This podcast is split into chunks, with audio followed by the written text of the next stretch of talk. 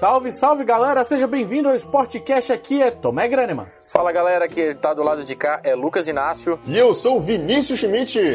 Na edição de hoje a gente vai entrar aí na melhor idade, vai falar aí da galera que tá aí vivendo o seu auge da vida, né? Que tem já muita experiência. Não, não, não é o caso. Mas a gente vai falar de aposentadoria no esporte, de quando é a hora dos atletas se aposentar. Se isso mudou, se isso permanece, se tem alguma mudança nesses últimos tempos com tantas variações aí nos esportes pelo mundo, não é, meus caros?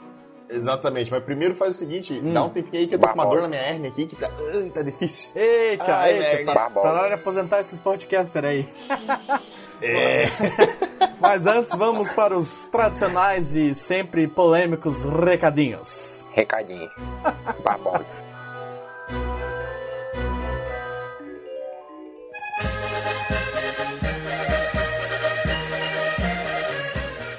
Está gajos e raparigas, mais uns recadinhos do Sportcast, o podcast da equipe fora. Não te esqueças de nos enviar um correio eletrônico para sportcast.temdefora.com. Se tu eres um utilizador frequente de sítios na internet, nosso endereço é temdefora.com. E claro, podes também acessar nosso sítio pelo seu telemóvel ou smartphone, certo? Passar a palavra agora para outro locutor para correr a notícia da promoção das camisolas do futebol americano brasileiro, não é, Tomé? é, isso aí, depois do pior sotaque português da história, vou aqui rapidinho com os recadinhos do Sportcast 12.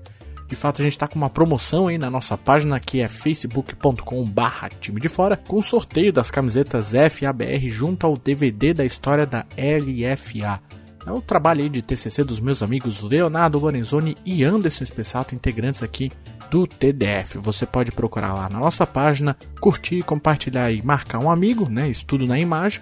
Ou então entre aí no link que nós vamos disponibilizar na nossa postagem. Lembrando que a promoção é até o dia 26 de abril, hein?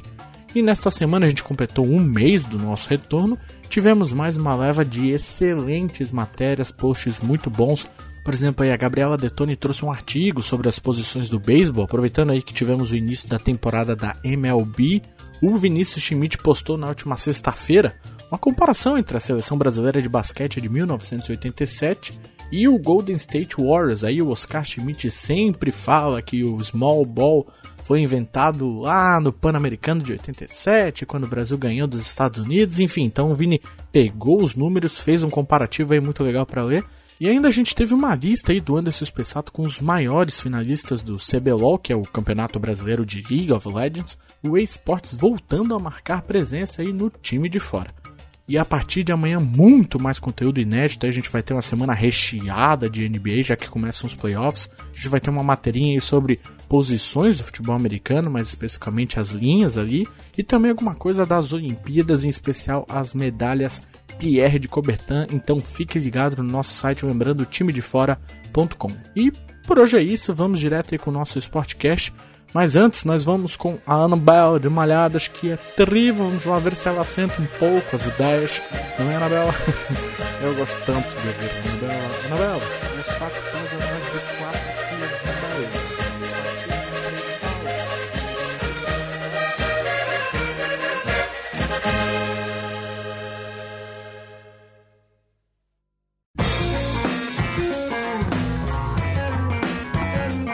Muito bem, meus caros Lucas e Vinícius, vamos com a pergunta que vale aí milhões de dólares, literalmente para alguns jogadores, alguns atletas, que é o básico, a decisão de quando um jogador deve se aposentar. Não é uma ciência exata, a gente vai ter um podcast falando sobre isso, justamente por ser um negócio tão complexo. Mas a minha dúvida para jogar já para vocês essa bomba é: existe alguma coisa de fácil identificação que faz o atleta se aposentar? De primeira, assim, quando alguém pergunta, Vinícius, por que, que você aposentou do bolão 4? ah, porque eu tava com dor na perna, não sei o que. Quais são os fatores aí? Lesionei o cotovelo esquerdo. Exato, aquela, exato. Aquela clássica jogada conhecida como o empurrão de 98. e aí parei, aí parimo. Não, não. É, brincadeiras à parte, mas...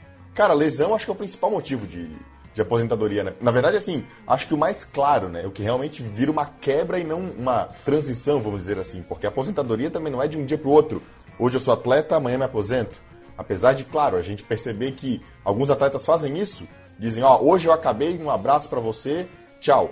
Mas ainda assim, a lesão é o, o delimitador, claro. Não só lesão, saúde no geral, né?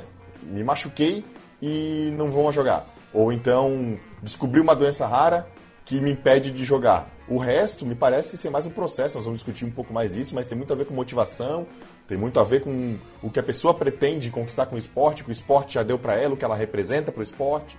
Mas aí vira uma transição. Pois é, esse lance do aviso pra mídia, assim, para quem tá vendo de fora, parece que é só, né, um, uma decisão ali, ah, o cara pensou na noite anterior, vou parar. Não é bem assim, imagino que pro atleta isso é a decisão de, de realmente acabar com a sua carreira, assim, de parei, agora chega para mim, é uma decisão que é tomada com muito tempo, se bobear aí mais de, de anos, né? Porque ele vai acompanhando o declínio físico dele, tem a questão da, das viagens, levar em conta o que a família pensa, a queda de rendimento salarial.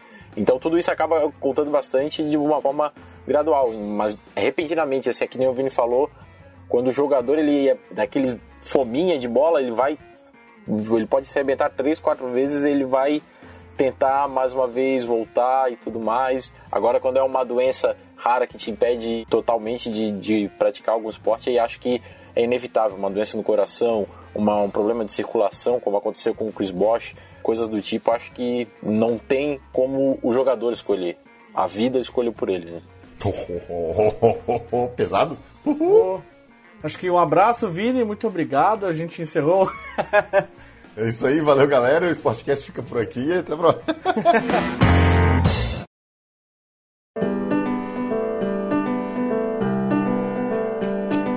Não, mas eu quis fazer essa pergunta que parece bem óbvia, porque é um assunto que acaba caindo sempre, a parte física. E eu acho que parece meio claro para os ouvintes, parece claro para quem nos escuta, para quem acompanha esporte, que o fator físico é quase sempre o primeiro a se pensar, né, sobre aposentadorias, ainda que existam outras questões que estão elevando esse padrão muito mais alto, né? O próprio Vinícius escreveu um texto aí que a gente já publicou sobre é, a média de idade dos primeiros da ATP, né, no tênis, né, Vini? Falando sobre essa questão da preparação física que aumentou. Exatamente. A gente vai botar um link aí no nosso podcast sobre é, uma palestra daquele TED do David Epstein, falando sobre quebras de recordes olímpicos. Então, quer dizer, a tecnologia tem contribuído para mudar esse paradigma de, de aposentadoria, que geralmente está atrelado à idade, mas esses outros fatores que o próprio Vini falou, que acho que vale a pena a gente se aprofundar, porque uma coisa que não parece claro para todo mundo é que nem todo mundo tem a chance de ficar no esporte durante muito tempo, né? Tem ligas, esportes aí que a média de idade pro cara se aposentar é dois, três anos, né? Se tu pegar o montante geral de todo mundo que entra naquele esporte, se torna profissional e daqui a pouco sai, né?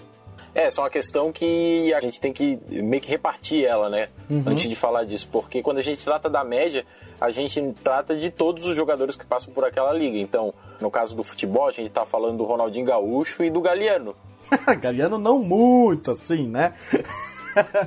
Quando a gente está tirando a média, a gente está tratando desses dois caras. Às vezes a gente fica mais assertivo nesse tipo de análise quando a gente divide entre os jogadores top, né, uhum. que são os jogadores fora de série, tem total domínio sobre sua carreira, tirando a, a condição física, e os jogadores da média. E a partir daí, quando a gente tira essa média, a média acaba sendo muito pequena. Por exemplo, se a gente pensar que na NFL a média de, um, de carreira dos quarterbacks é de 4,4 anos, a gente não para para pensar que o Tom Brady tem, por exemplo, quase 18 anos de carreira, que o Peyton Manning teve 20 anos de carreira, que o Brett Favre teve 257 anos de carreira.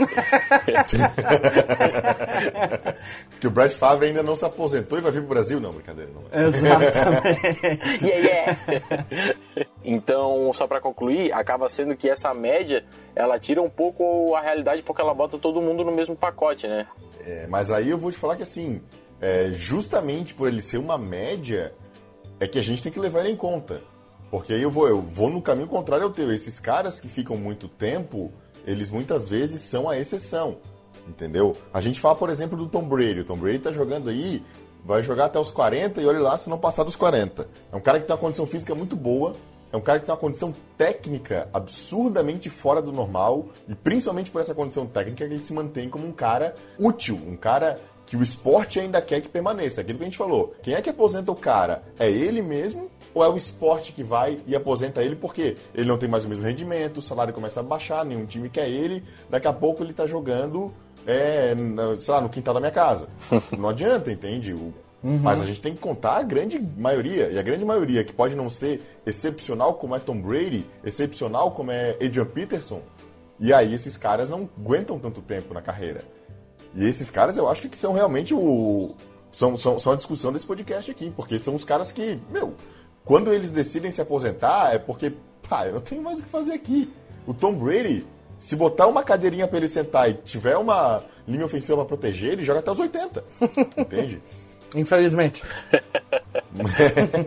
Mas a questão é isso, assim, é que, claro, aí existem outros pontos que vão entrar em discussão aqui mais tarde, que talvez seja legal a gente levantar um pouco agora, que são a questão de motivação, a questão de intenção, o que, que o atleta busca para sua própria carreira e não necessariamente se eu só tenho preparo para jogar, eu vou continuar jogando, continuar jogando. Como esse cara se prepara para se aposentar, são outros fatores que vão entrar, achei com muito mais peso do que necessariamente é, um, só uma mera questão de idade ou uma mera questão de oportunismo, sabe? É, sim, o, o só para é, a questão da, da, média traz a gente para a realidade do esporte. Quando a gente para, por exemplo, para ver que antes de achar esses números que eu citei, eu realmente não sabia que eram tão baixos assim. Mas quando a gente para para ver que um quarterback joga 4,4 anos em média na NFL, que um running back joga 2,57 anos em média na NFL, esses números realmente assustam né? e trazem um pouco a gente para a realidade, porque o nosso modelo são os craques. E os craques eles têm uma vida útil muito maior. Mas o que eu disse, o que eu digo de separar não é para desconsiderar a média, mas ao detalhar essa média e ver as nuances que tem dentro desses números, a gente consegue ter uma análise mais assertiva sobre a condição de cada aposentadoria. É verdade. Por exemplo, dentro dessa pesquisa que eu citei, os jogadores com pelo menos um ano de Pro Bowl da NFL eles têm média 11,7 temporadas. Enquanto isso, a média da carreira de um jogador da NFL entre todas as posições é de 3,3. Então você vê como que a condição dele ser um cara renomado, um cara com talento, um cara reconhecido pela própria liga, aumenta de fato a existência dele dentro da própria liga, porque se ele for um cara abaixo da média, apenas um cara comum, o esporte vai aposentar ele, não é ele que vai se aposentar do esporte. Né?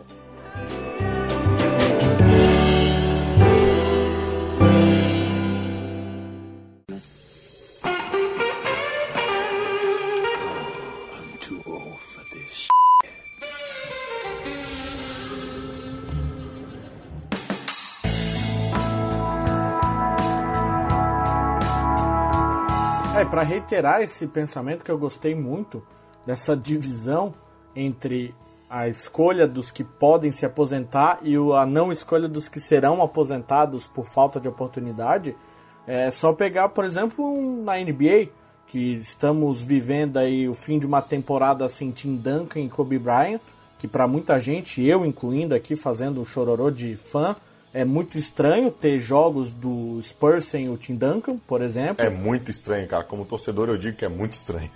por outro lado, ainda que seja uma figura muito mais conhecida que outros caras, jogou nove anos, pega o White Mamba, o Brian Scalabrine, é. que se aposentou em 2011. Ninguém comentou. Vai, alguém comentou. Mas não foi relevante. Então eu vejo que se aposentar no esporte parece um pouco uma questão de luxo também. Porque, de forma geral, pegar exemplos diversos em muitos esportes, as aposentadorias acontecem e a gente vai saber, pô, por onde anda Batatinha? Pô, Batatinha se aposentou há três anos, sério? Sabe esse tipo de coisa? Coisas vão acontecendo e a gente não se dá conta pela condição dos esportes também, né? Dependendo de como é formado a liga daquele esporte, a aposentadoria se estende ou se enxuga, né? Há pouco mais de algumas semanas aí a gente viu notícias do Vince Young, que foi um dos primeiros quarterbacks negros na NFL, ali foi bastante sensação e dizia-se como aposentado e está jogando na CFL, que é a única outra possibilidade de jogar algum tipo de futebol americano profissional. Compensação, há um mês atrás a gente viu um cara que é extremamente renomado no MMA, o Vitor Belfort, anunciando que vai fazer mais uma luta e se aposentar, ou seja, ele está há tanto tempo sem não ganhar nada mas estava lutando até agora e agora ele se deu, né? Aquilo que a gente já comentou. Cansei, não aguento mais, é muito desgastante a preparação, então eu tenho mais uma luta no contrato, eu quero me aposentar. Então existem essas duas possibilidades, esses dois altos e baixos, né? É, mas aí a gente tem que pensar também que assim, vamos inverter, né? Dentro das motivações que o cara tem para continuar sendo um profissional do esporte, acho que uma das principais é justamente o que, que eu vou fazer depois que eu parar. E isso pesa muito para esses caras que a gente vê que anunciam aposentadoria e voltam. Anunciam aposentadoria e aparecem em uma outra liga.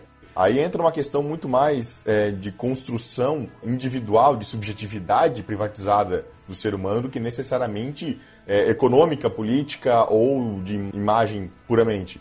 É o atleta se vendo como atleta. Faz parte da identidade dele, faz parte de quem ele reconhece quando olha para o espelho. E talvez se aposentar vai quebrar parte dessa identidade dele. Ele não consegue se ver sem ser atleta. O Agassi fala muito disso. O Sampras se aposentou, deu quatro anos, se aposentou o Agassi. Para deixar as datas corretas, 2006 o Agassi, 2002 o Sampras. Uhum. E quando o Agassi se aposentou, todo mundo perguntou, cara, por que tu demorou tanto tempo? Por que demorar quatro anos depois do Sampras, sendo que vocês têm basicamente a mesma idade? É um ano de diferença entre os dois. Ele falou, cara, porque eu não sei o que é não ser tenista. Eu não sei o que o que é não, não jogar tênis, não estar tá numa quadra batendo bola, não estar tá treinando, não estar tá sentindo dor. E o Sampras, por outro lado, disse: Ah, tava no auge da minha carreira, ah, resolvi parar tudo de boa.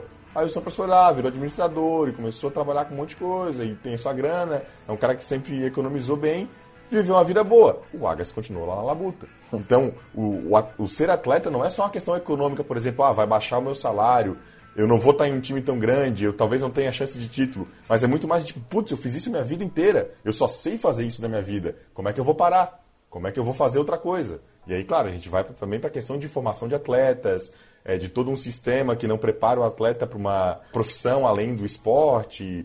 Túlio Maravilha tá aí até hoje? É verdade. É um belo exemplo também. Tava disputando o Campeonato Goiano com 45 anos, 46, sei lá. E não consegue, né? Ele não consegue fazer isso exatamente o que tu tá falando, né, Vini? De se identificar como um ex-jogador. Ele já alcançou, teoricamente, a marca do gol mil, que era o que ele queria, ou tá em busca de, mas o cara não larga o osso justamente por essa dificuldade, vamos lá, psicológica de preparação que talvez é muito mais vital hoje em dia do que o condicionamento físico do jogador, né? Do atleta. É, eu acho que assim, é até uma questão de a pessoa não consegue se identificar como ex-atleta porque ex-atleta é muito pouco de uma identidade, né, cara? Ex-atleta uhum. é uma não identidade, porque já tá negando no nome, ex-atleta, entendeu? Isso não é um, não tem como ser uma construção de identidade tão clara para a pessoa, é, é, compreensível isso, sabe? Ah, quem que tu é? Ah, eu sou um ex, uma ex-pessoa. Não, né, cara? Então... Eu sou uma ex-pessoa, é verdade. Não, é complicado, bem complicado, principalmente porque pensar uma pessoa aí que está até os 45 anos jogando e parar para pensar que a carreira dessa pessoa começou no máximo aos 15 anos de idade, que ela começou a ser uma atleta de base, se preparando diariamente e tudo mais, são dois terços da vida dela que ela está fazendo aquilo.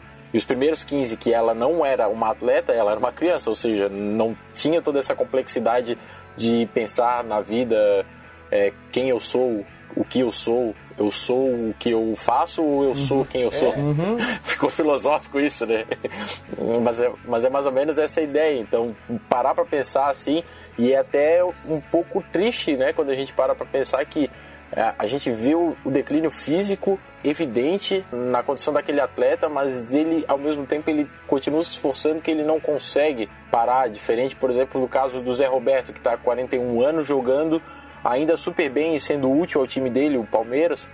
É diferente do cara que está ali, força a condição de jogar mais velho e não consegue mais contribuir para o time e está vivendo só do status, justamente porque ele não consegue dizer esse adeus, né? Acho que isso acaba sendo um pouco triste.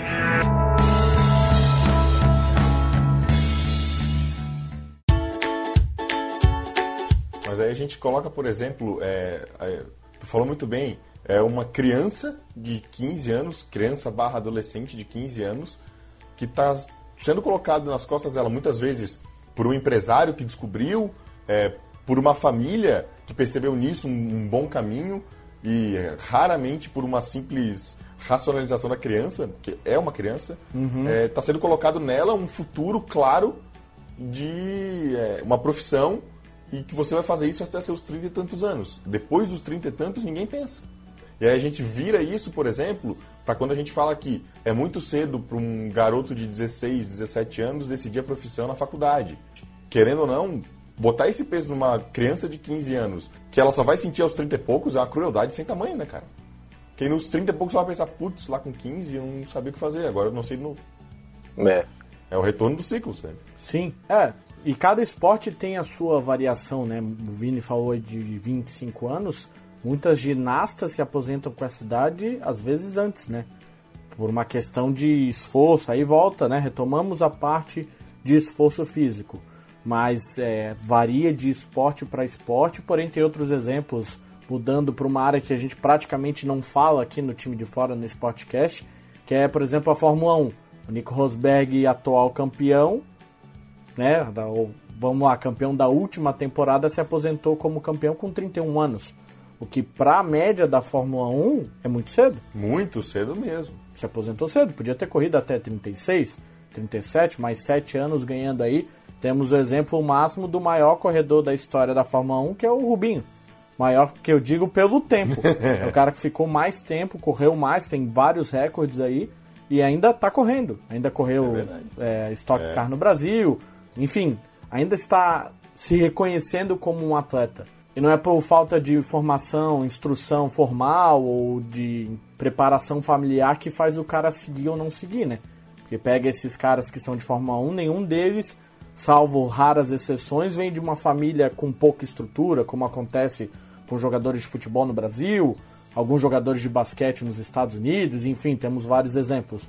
Então, essa questão de quando o cara vai se aposentar o processo parece muito mais importante hoje do que simplesmente o que era quando a gente começou a acompanhar esportes, que era, ah, esse cara tem X anos e vai se aposentar, acabou, né? Temos exemplos aí de quando eu era pequeno, o capitão, eterno jogador da portuguesa, não sei o que, sabe? Pimentel. E... Pimentel, o Paulo Baia, né? Outro também, entendeu? Então são caras que em determinado momento a gente falava, não, não, já aposentou, já acabou e o cara seguia jogando, jogando, Rivaldo, Rogério Ceni. Temos exemplo agora recente do campeão olímpico do Serginho, que também segue jogando, apesar de ter ganho tudo que podia ganhar, né, Vini? Tá aí jogando ainda. Em atuação, é o atleta mais velho da Superliga. E não só em ativa, ainda é o melhor livro do Brasil, que sabe o melhor livro do mundo. Acabou de ser campeão olímpico. Então, lenha para queimar ele tem, né? Uhum. Já que a gente tá falando de Serginho, acaba entrando também na, na onda daqueles intermináveis que ainda tem combustível aí para gastar. Que, que os teus Zé Roberto antes, falou do Serginho agora, eu consigo pensar na Kerry Walsh, jogadora de vôlei, foi é, tricampeã olímpica, veio aqui no Rio de Janeiro com 37 para 38 anos e ganhou uma medalha de bronze. A Fofão, que jogou até os 45, jogando fino da bola. A Fabi. Fabi também. Então, né, são várias coisas. O, Fernando Praz, que chegou no auge da carreira dele com 36 para 37 anos, e agora está com 38, precisa fazer 39, aproveitando do auge da carreira dele. Então, são casos das pessoas que acabam evidenciando aí uma evolução também na própria medicina do esporte, porque elas conseguem atingir seu auge ou continuar jogando num bom nível de idades mais avançadas. E aí vou até jogar de volta a bola para o Vini falando do Federer e da Serena Williams, os dois com 35 anos, que são monstros do, do tênis até hoje, né, Vini? É, dentro da minha pauta, no time de fora que o Tomé comentou, sobre o top 10 do tênis está envelhecendo, aí o tênis pode projetar isso para todos os outros esportes. Não que o Federer seja culpa disso, claro que não. É um cara só dentro de 10. Mas ainda assim, o Federer é uma representação muito clara do desenvolvimento, que o preparo físico, que a tecnologia que os avanços da medicina trouxeram para deixar um atleta com 35 anos ter sofrido no ano passado a primeira grande lesão da carreira dele, que foi o Federer, que tirou ele seis meses do circuito e que levantou as hipóteses de aposentadoria dele no ano passado. Ele falou sobre isso, né? Ele mesmo admitiu é, que conversou com a esposa, ele tem duas filhas pequenas agora, então família é um tópico muito central para o Federer, sem dúvida. E ele disse que conversou com a esposa sobre a aposentadoria e no final o, o que determinou a, o retorno dele ao circuito foi ela perguntar: Você quer jogar ainda? Ele disse: Quero. Ah, então volta. Parece simples, né? Uhum. Parece besta. Mas essa foi a, a frase que levou o Federer a retornar e ganhar um grande slam. com 35 anos. É, alguém tão velho não ganhava um Grand Slam desde os anos 70 no tênis. E, mas é uma demonstração clara de que, com certeza, a medicina e a tecnologia influenciam nessa questão de aposentadoria, influenciam nessa visão de quando que o atleta vai querer se aposentar, porque você conversa com um fisioterapeuta, conversa com um médico, e eles te dizem, cara, tu tem físico para jogar, tu pode continuar jogando. Isso vai minar tua cabeça também. Ah, então eu vou continuar. Então eu vou continuar aqui jogando. Eu acho que eu consigo. Eu acho que eu ainda tenho pique. E aí isso vai seguindo. Outro exemplo que eu acho muito legal de citar, o Dirk Nowitzki. Também uhum. é um cara que a gente não se toca, porque é aquela linda cutis de Dirk Nowitzki, mas ele é velho. O menino tá velho e tá jogando bola ainda. Não é um mito, não é uma lenda como já foi há tempos atrás, mas ainda assim é um cara muito respeitado na NBA e que segue jogando. E o Dirk Nowitzki não é um cara que apresenta muitas lesões, né, Lucão? Não, não, ele teve uma carreira bem, bem regular nesse sentido. Se economiza muito bem, né? Até porque ele também não, não, nunca foi um grande defensor, né? Então, é, na defesa, quem defende menos se desgasta menos. Nesse caso, o James Harden vai jogar até os 70 anos.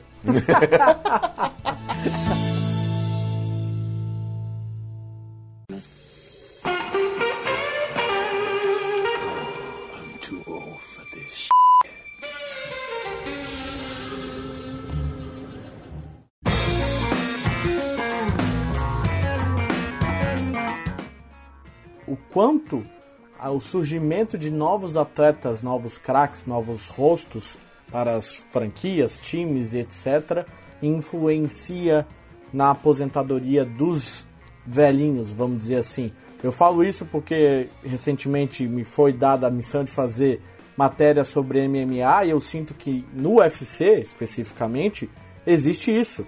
Tanto que a gente vai ver retorno de Jorge St. Pierre, enfim, nomes que estão aí há 10 anos em alta ainda estão sendo cogitados a lutar, a disputar título por uma aparente falta de novos nomes, ainda que tenham lutadores muito bons vindo por aí, tendo várias vitórias seguidas e tudo mais. Vocês acham que isso também influencia na hora de se aposentar quando a gente pensa, putz, tá na hora do Rogério Senna se aposentar, hein? Deu, já acabou? Já, já rendeu o que tinha que render. É, eu, eu vejo que assim, Puxando de novo o exemplo do tênis, uma discussão que, tem, que existe muito forte é quem é que está assumindo a nova geração do tênis? Quem vão ser os caras que vão assumir o top 10, vão assumir a liderança do ranking e vão destronar a era Djoko, a era Murray, até mesmo a era Federer, Nadal. E com certeza isso pesa quando o Federer pensa em se aposentar, quando o Nadal começa a discutir a aposentadoria. Porque ele olha pro, pro ranking e diz, eu consigo estar tá no topo ainda. Agora, se tivesse uma garotada aí que tivesse voando baixo e pensando em destronar esses caras, com certeza iriam um pezinho para trás. Que eles iam pensar, putz, essa molecada tá jogando muito, não sei se eu vou conseguir me manter em alto nível, aí talvez um, um ano ali jogando mais ou menos, caindo pro top 20, top 30, eles pensariam em se aposentar. Foi o que aconteceu com o Federer.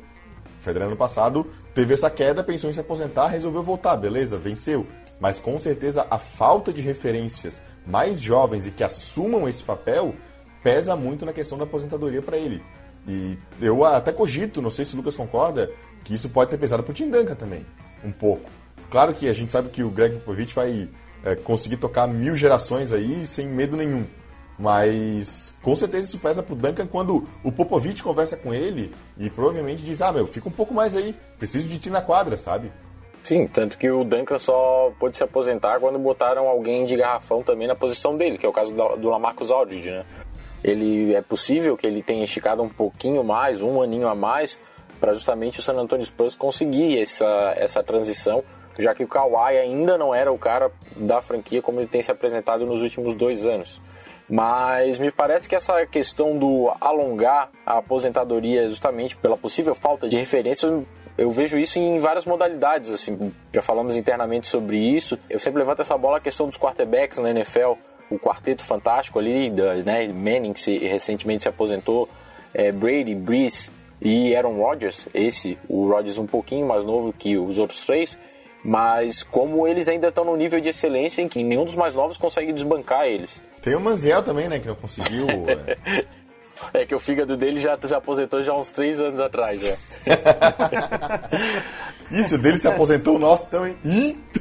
no... Aí jogam isso pra questão do futebol. Há quanto tempo a gente vê Cristiano Ronaldo e Messi aí nas cabeças? Verdade. O cara que surgiu para tentar tirar o, o, trono dele seria o Neymar, mas o Neymar, até por uma questão de escolha, ele acabou indo para o time do Messi. Só nessa temporada que ele está conseguindo se desvencilhar um pouco e, e tomar um pouco as rédeas do time. Nos outros anos ele estava sempre à sombra do Messi. Mas aí não é um período de transição também, Lucas? Tipo, assim, eu vejo que o que o Messi foi no Ronaldinho Gaúcho, o Neymar é pro Messi agora, não? Pode ser. Pode ser. Talvez o Barcelona esteja trabalhando bem com, com essas questões. Mas o período de reinado do Ronaldinho Gaúcho foi muito menor do que está sendo de Messi e Cristiano Ronaldo, né? Isso é verdade.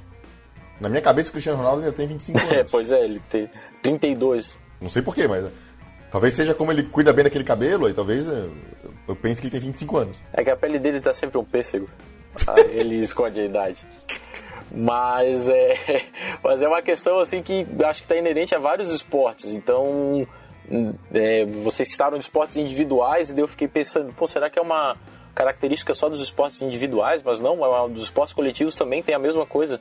Os ídolos parece que estão tendo uma vida útil maior, justamente por, por, por uma possível falta de, de talento vindo aí.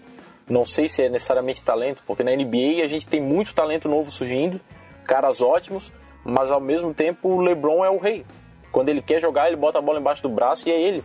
Entende? Então, é um, são questões aí que pegam. A gente sempre consegue achar uma exceção ou outra, mas essa esticada na carreira, pela falta de talentos jovens, acho que acaba sendo uma, uma característica, pelo menos atual, na maioria dos esportes.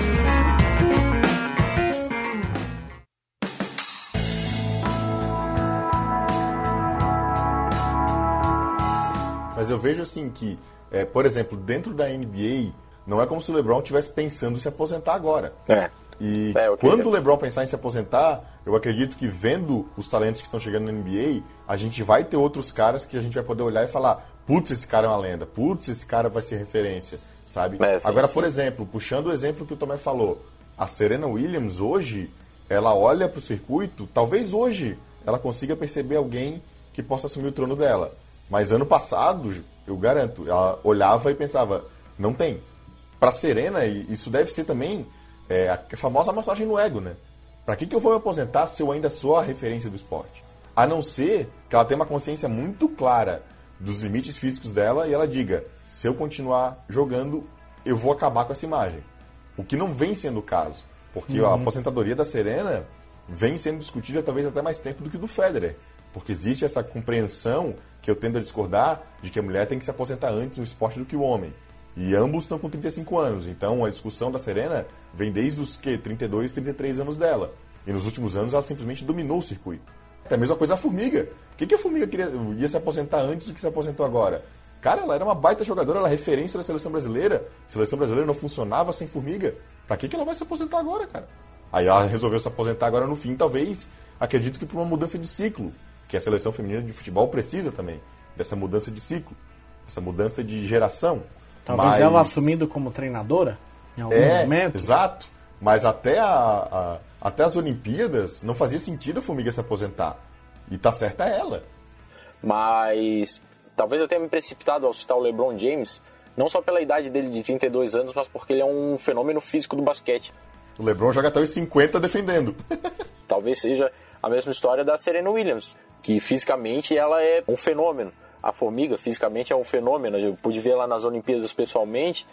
Por isso, talvez eles sejam um caso à parte da média do que a gente estava debatendo.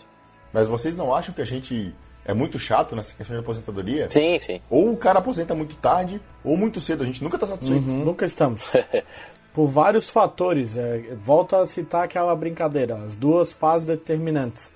Ter jogador profissional mais novo que tu, quando tu faz, sei lá, 18, 19 anos e ter os teus ídolos aposentando.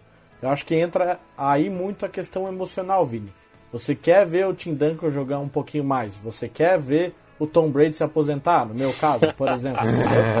Sabe? Então entra, entra a questão do torcedor aí.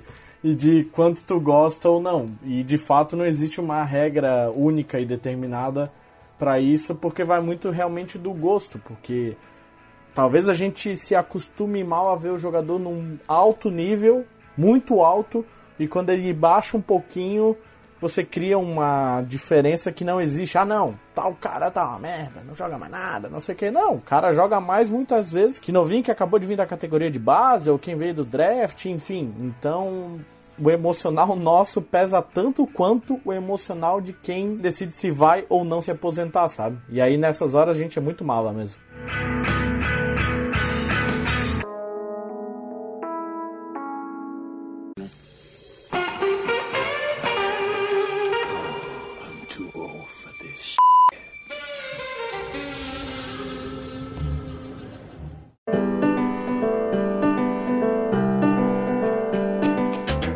Aproveitando que a gente estava falando aí das pessoas que esticam demais a carreira, eu queria puxar o assunto inverso aí.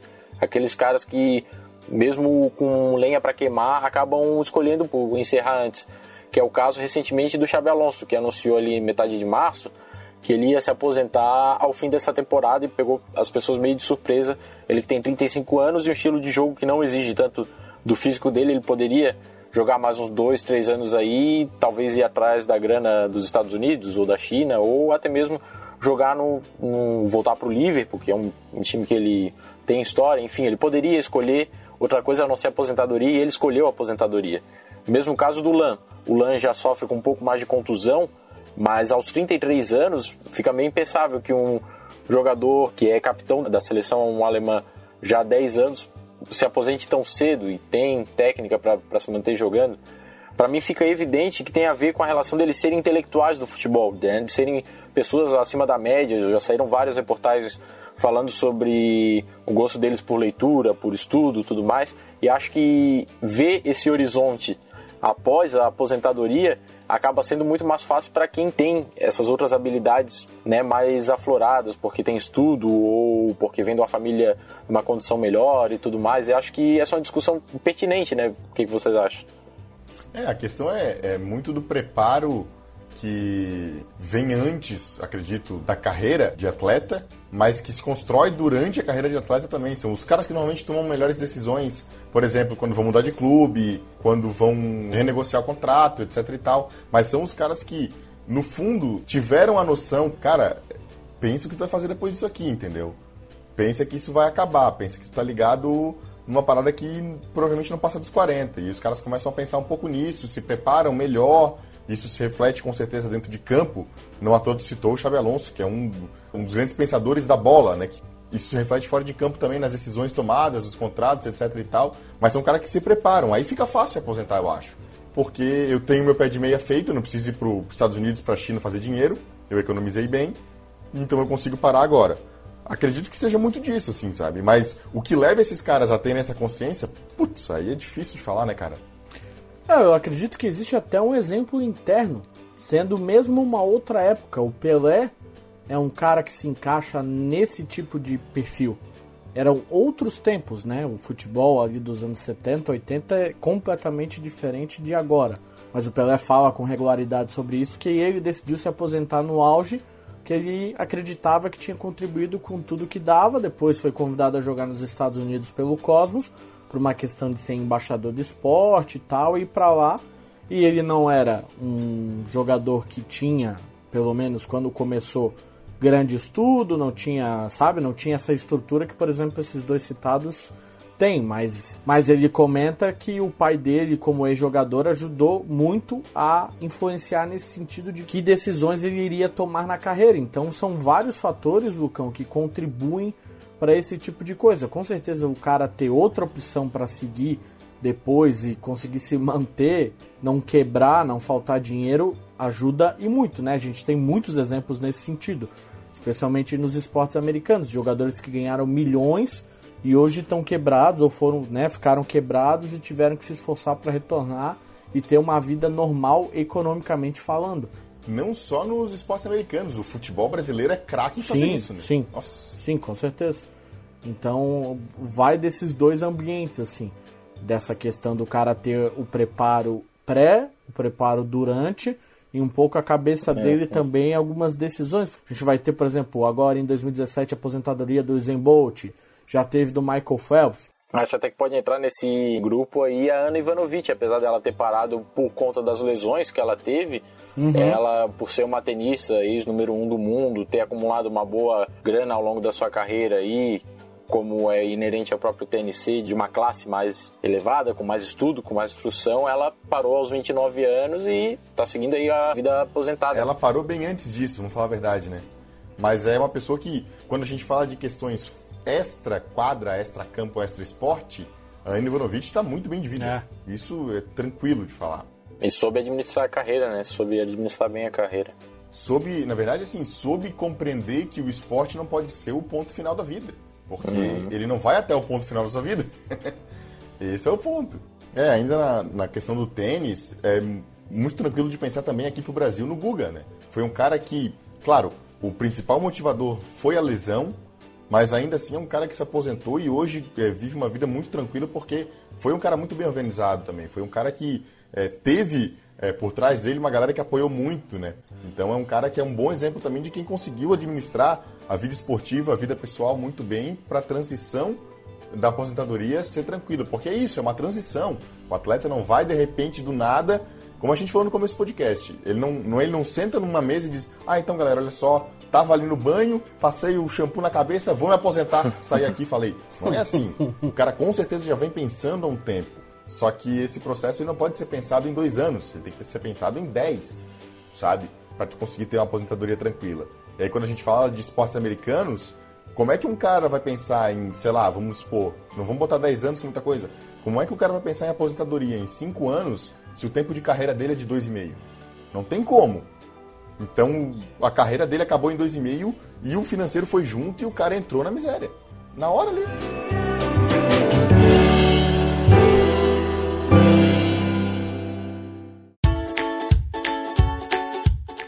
Mas foi até bom tu falar, tu entrar nesse assunto, Vini, porque essa é inclusive uma das causas que tem aí o índice de, de jogadores, de jogadores quebrados.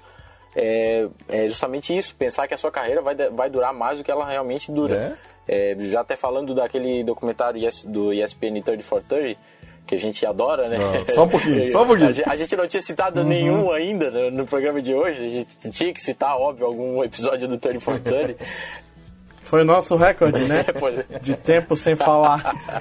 que é o broke. É, é, broke, né? Que significa quebra. Quebrar. Quebrar, quebrado. Quebrado, né? Destruído, acabado, falido, né? é, é, bancarrota. que trata justamente sobre os jogadores de futebol americano e cita por cima sobre os jogadores de basquete. Um índice bem preocupante, que 78% dos jogadores de futebol americano que foram profissionais na NFL eles quebram, eles é, quebram mesmo financeiramente em até cinco anos depois de se aposentarem.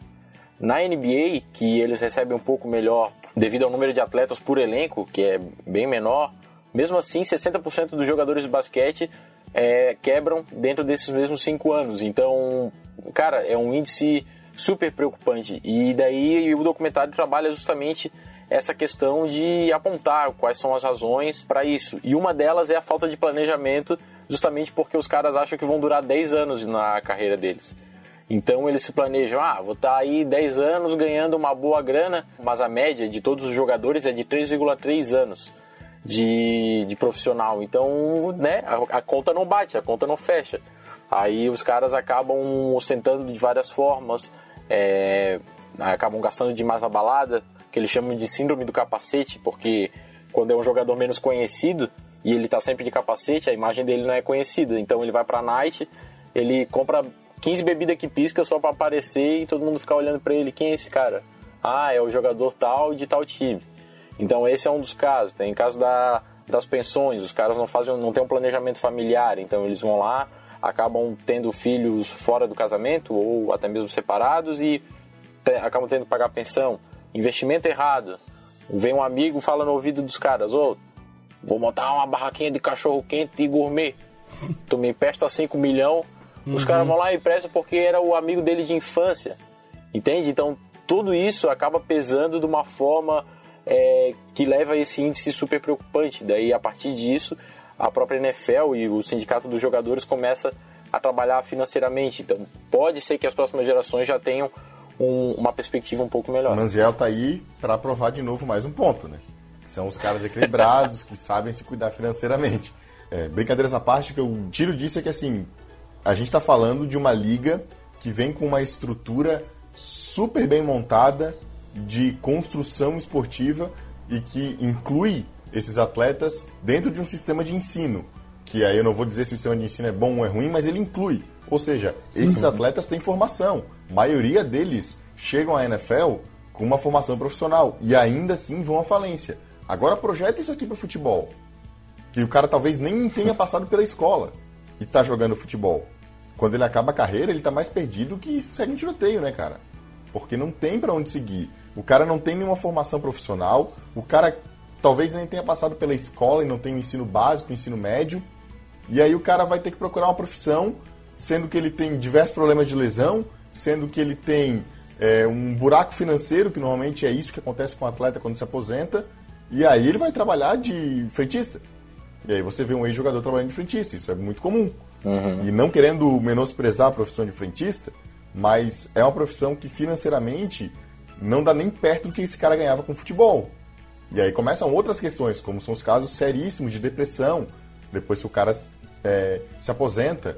É, são os casos na NFL, por exemplo, de problemas de saúde quando o cara se aposenta.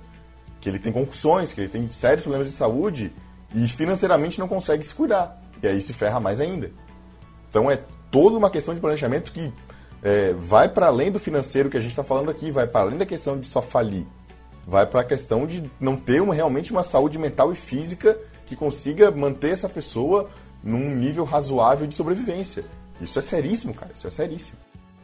Ainda sobre a NFL, já que a moda agora é falar sobre séries e sem qualquer tipo de jabá, não estamos ganhando nada para falar, eu não estou ganhando nada para falar isso. Se você quiser saber um pouco mais aí novelizado sobre isso, tem aquela série Ballers da HBO. Muito boa. Especialmente muito a primeira temporada que retrata exatamente o que a gente estava falando aí de a urubuzada, os amigos que vão ali, o cara que gasta muito quando não precisa, enfim, vale como uma boa é, documentação mesmo que de forma ficcional, do que acontece, né? É, a segunda temporada fala bem também sobre o, essa questão de investimentos errados uhum. também. Tem um diálogo muito legal com a realidade da NFL aí. E aparecem vários jogadores na série também, então dá umas risadas legais também.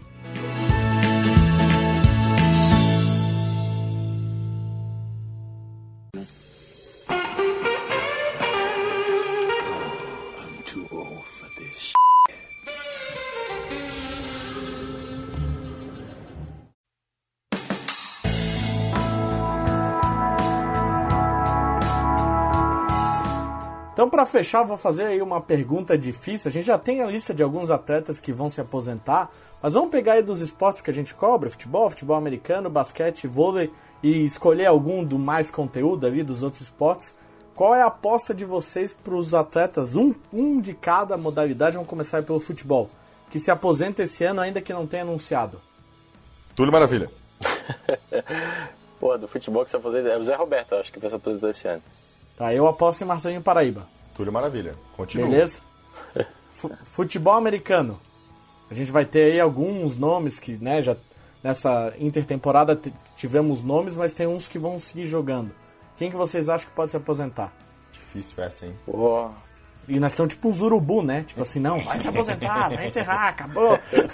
Caramba. E eu acho que alguém do Cardinals. Chutaria Larry Fitzgerald. É, eu pensei nele também. Não, acho que ele volta pra próxima temporada. O Carson Palmer, um dos dois. Não vai me deixar. Ele vai me deixar órfão se ele se aposentar. o Larry não. O Larry não. Não o Larryinho.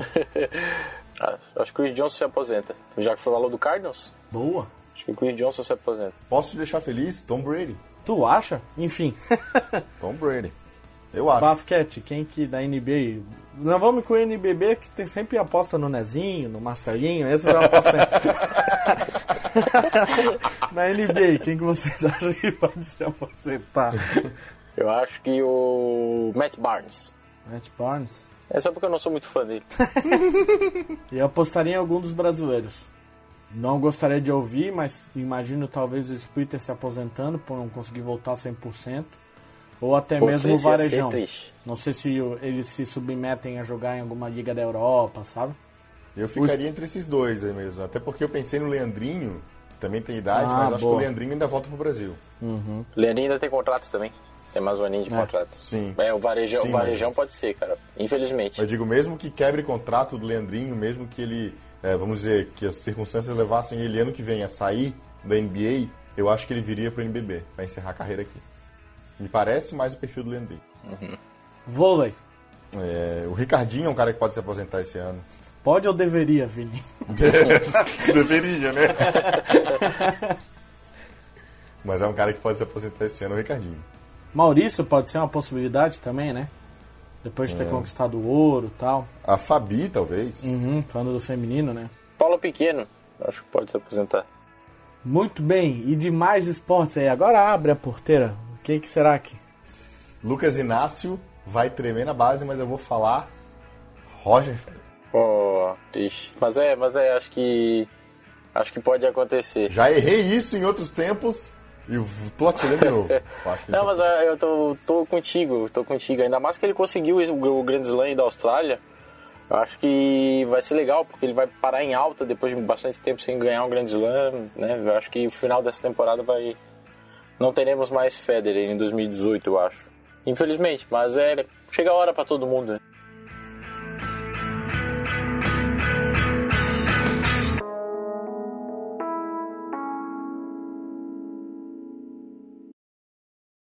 Pois é, eu tenho uma aposta polêmica. Mas, meu... Galvão Bueno. Uh, louco, rapaz. Será, amigo? Eu não, sei não, hein? 2018 é logo ali. Ele vai querer narrar lá, no, lá na Rússia. É, eu também Na. Rússia, amigo. Ai, o cara não larga o osso, né? Bateu forte. Ai, meu Deus.